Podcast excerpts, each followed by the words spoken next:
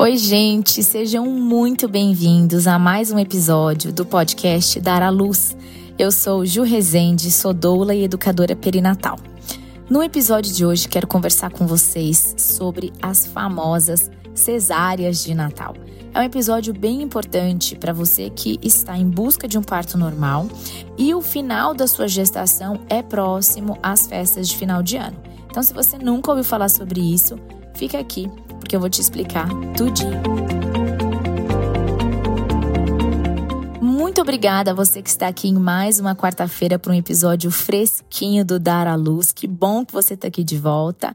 E se você está aqui pela primeira vez, seja muito bem-vinda ao nosso podcast. Espero que você goste, que você aprenda bastante e que você também percorra aí pelos episódios anteriores, porque já tem muito conteúdo muito bom aqui no Dar à Luz para você. Além disso, eu também tô bem feliz com esse episódio, porque esse episódio é o episódio que vai fechar o nosso ciclo de 2023, é o nosso último episódio de 2023 aqui do Dar à Luz, e a gente vai ter uma pausa e vamos retornar em janeiro com nova temporada, com muita coisa boa para você. Então, a gente tem aí umas semaninhas. Você tem umas semaninhas para colocar os episódios em dia, ouvir ainda aqueles que você não ouviu. E a gente retorna em janeiro. E nesse clima de final de ano, eu não poderia deixar de falar sobre as cesáreas de Natal. Se você nunca ouviu falar sobre isso, presta atenção, porque agora, nesses próximos dias, próximo às datas de feriado, né, de fim de ano, Natal e Ano Novo, acontece uma superlotação em muitas maternidades do nosso país nesses próximos dias. Bom, a mulher ela vai tranquilamente para sua consulta de rotina, né, de, de pré-natal, do de final de gestação e de repente aparece um diagnóstico catastrófico e que ela precisa marcar uma cesárea. Bom, algumas indicações, obviamente, aí a gente tem episódios sobre indicações reais de cesárea, e, e, e todas as que não entram nas indicações reais, então não são indicações né, com urgência. Porém, é, quando a gente está falando de, de indicações que podem ser marcadas para daqui a alguns dias, a gente não está falando de urgência, certo? Então isso é importante que você perceba.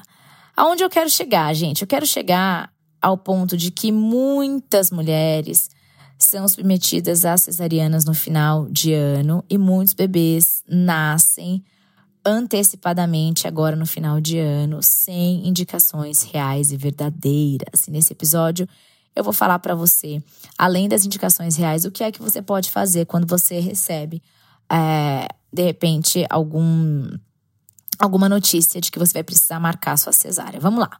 Vamos por partes, né? Então, se é uma cesárea urgente, ela precisa ser feita imediatamente.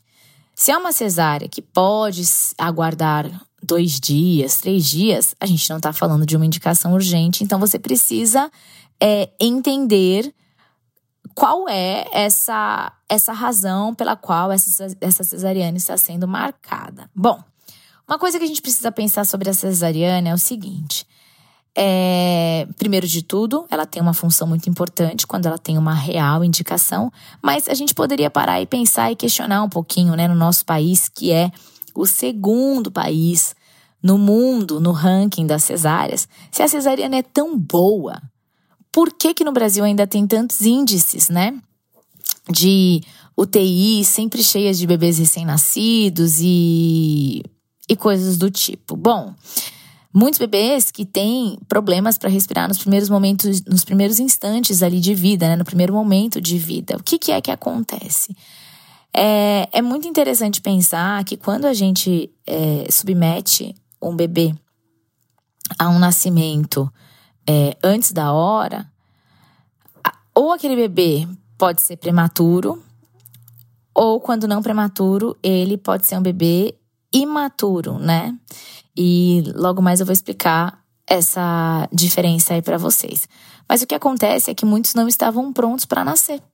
E são bebês que são retirados da barriga da mãe às vezes uma semana, duas, às vezes até três semanas antes do tempo. Por esse motivo, são bebês que, muitos bebês, vão ter problemas para respirar nos seus primeiros momentos de vida. E aí justifica, assim, o número de, de bebês internados em UTI neonatal.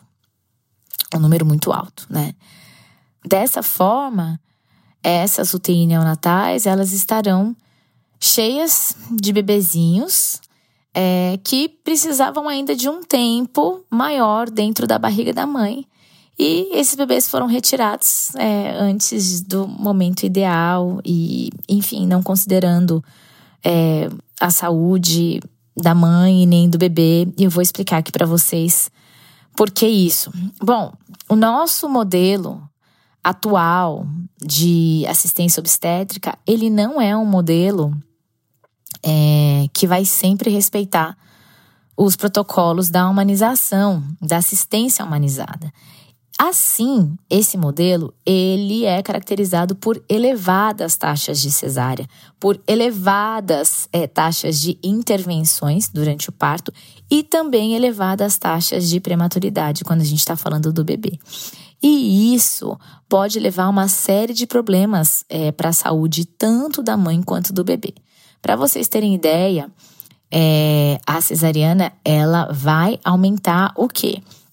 O risco de mortalidade materna, aumenta o risco de infecção é, materna. A recuperação dessa mulher no pós-parto, em geral, vai ser uma recuperação mais lenta, uma recuperação com mais desconfortos. E também vai ter, vai aumentar é, o risco de complicações para a próxima gravidez. Inclusive, essa mulher vai ter mais dificuldades de encontrar profissionais que a atendam é, por um parto normal depois de uma primeira cesárea. Não estou dizendo que isso é, é impossível, não. É possível encontrar profissionais, mas aumenta é, a dificuldade.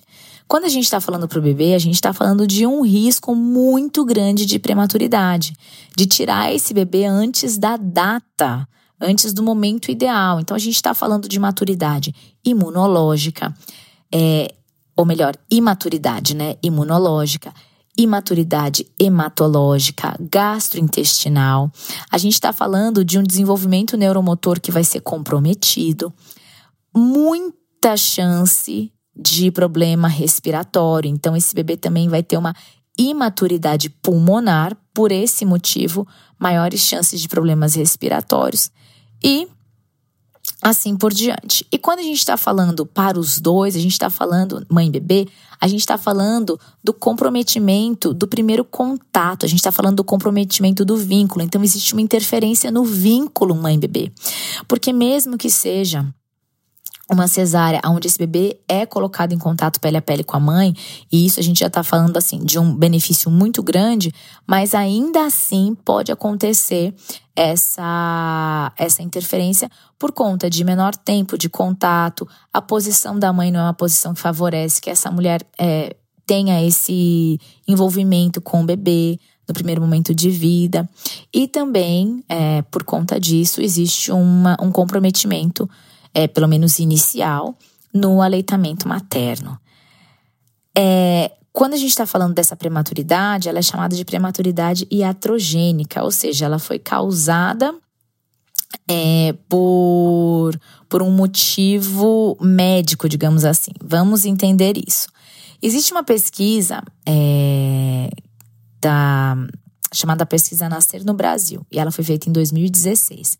E ela mostrou que a taxa de prematuridade brasileira, que é de 11,5% naquele período, ela é quase duas vezes superior à taxa observada nos países europeus. Isso se dá, gente, porque nos países europeus, a gente está falando de países de primeiro mundo, países desenvolvidos, né? Acho que é assim que diz hoje, países desenvolvidos. A, não se submete uma mulher a uma cirurgia sem indicação absoluta. E não se retira um bebê da barriga da mãe antes do tempo. Eles têm por, por premissa o incentivo ao parto normal, exatamente pelos maiores níveis de segurança e de saúde da mãe e do bebê. Então, aqui no Brasil, a gente tem quase o dobro de taxas é, de prematuridade, quando comparados aos países europeus. Esse estudo da Nascer no Brasil também é, apontou que muitos desses, desses bebês prematuros vão acontecer exatamente pela prematuridade iatrogênica. Como eu disse, são bebês que são retirados sem indicação é, em mulheres com cesarianas agendadas. E aí você pode pensar, mas com 37 semanas, porque a gente está falando de finzinho de gestação, que é marcada essa cesariana, então às vezes a mulher está com 38, 39. Aí você pode pensar, mas a partir de 37 semanas esse bebê não é mais prematuro. Sim, você está certa. Esse bebê não é mais um bebê prematuro. Porém, mesmo não sendo prematuro, se é um bebê retirado antes de estar pronto, e aí eu preciso abrir um super parênteses aqui. Como que a gente sabe que um bebê está pronto para nascer? Talvez se você já ouviu alguns episódios anteriores aí sobre fases do trabalho de parto, algo do tipo, eu sempre falo isso. Quando o bebê está maduro é, e o último sistema dele a amadurecer vai ser o sistema pulmonar, esse bebê ele vai liberar uma substância, enfim, que vai enviar uma mensagem para o cérebro da mãe que estou pronto para nascer, meu pulmão está maduro, eu consigo respirar aí do lado de fora. E a partir dessa substância liberada, mudanças químicas vão acontecer e essa mulher vai começar a liberar então os hormônios que vão, substâncias e hormônios que vão culminar no trabalho de parto e assim no nascimento. Então, quem dá sinal para o trabalho de parto acontecer não é exatamente o corpo da mulher, mas é a maturidade do bebê.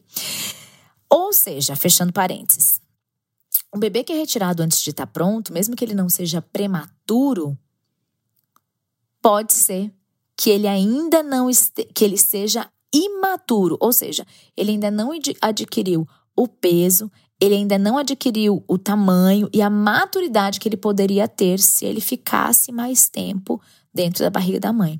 Então, isso vai impactar diretamente na capacidade do desenvolvimento desse bebê. Então, mesmo não sendo um prematuro, ou seja, menos de 37 semanas, ele pode ser um bebê imaturo, que não estava pronto, que não estava no momento de nascer. E aí você pode me perguntar: meu Deus do céu, então o que é que eu devo fazer? E aí eu quero trazer aqui para você que caso seja uma indicada para você uma cesariana nesse período de final de ano, se você está em fim de gestação, primeira coisa, faça perguntas.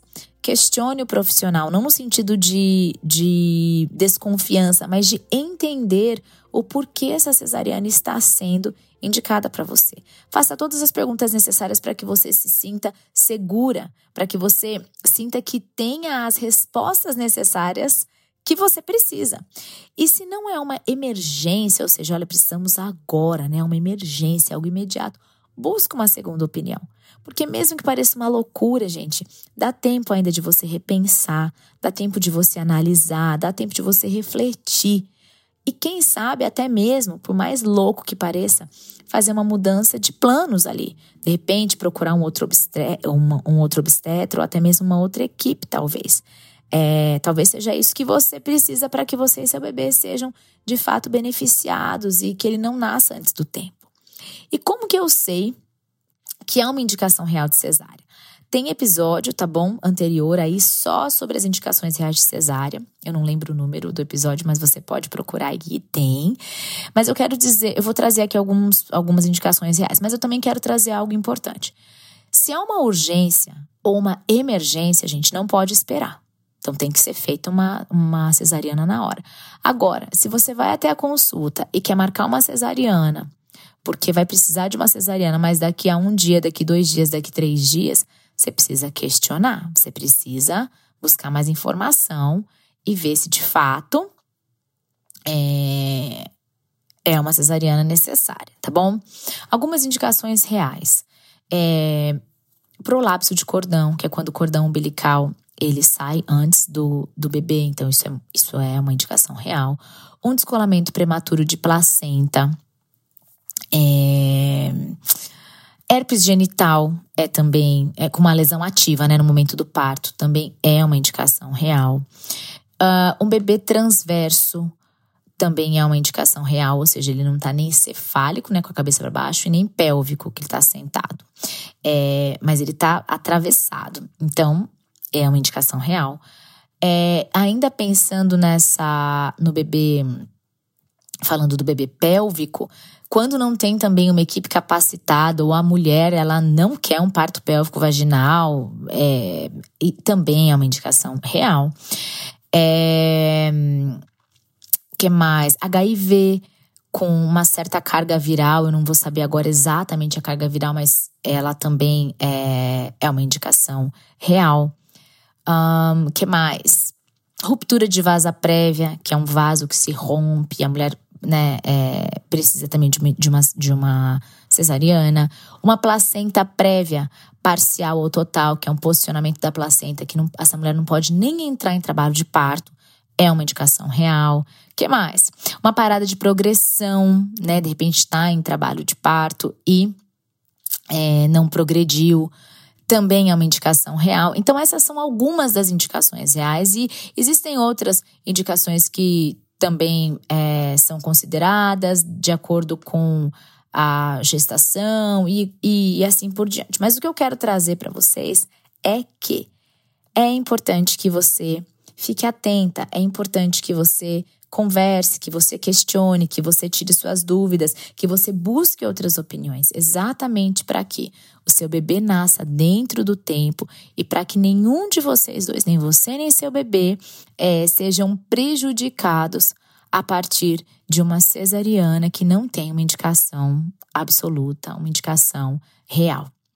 Mulheres, por hoje é isso. Fiquem atentas para que os seus bebês nasçam dentro do tempo adequado. Busque outras opiniões, busque outros profissionais para que você tire suas dúvidas e para que você tenha uma experiência muito positiva no seu parto e o seu bebê também tenha uma experiência muito positiva no nascimento. Não deixe de compartilhar esse episódio clicando na setinha. Você pode enviar para suas amigas, para suas amigas grávidas. Você pode postar esse episódio lá nos seus stories do, do Instagram. Você pode me marcar juliana.resende underline. Para você não perder nenhum conteúdo lançado aqui, comece a seguir nosso podcast, ativa as notificações para você sempre ficar sabendo quando um episódio novo for ao ar.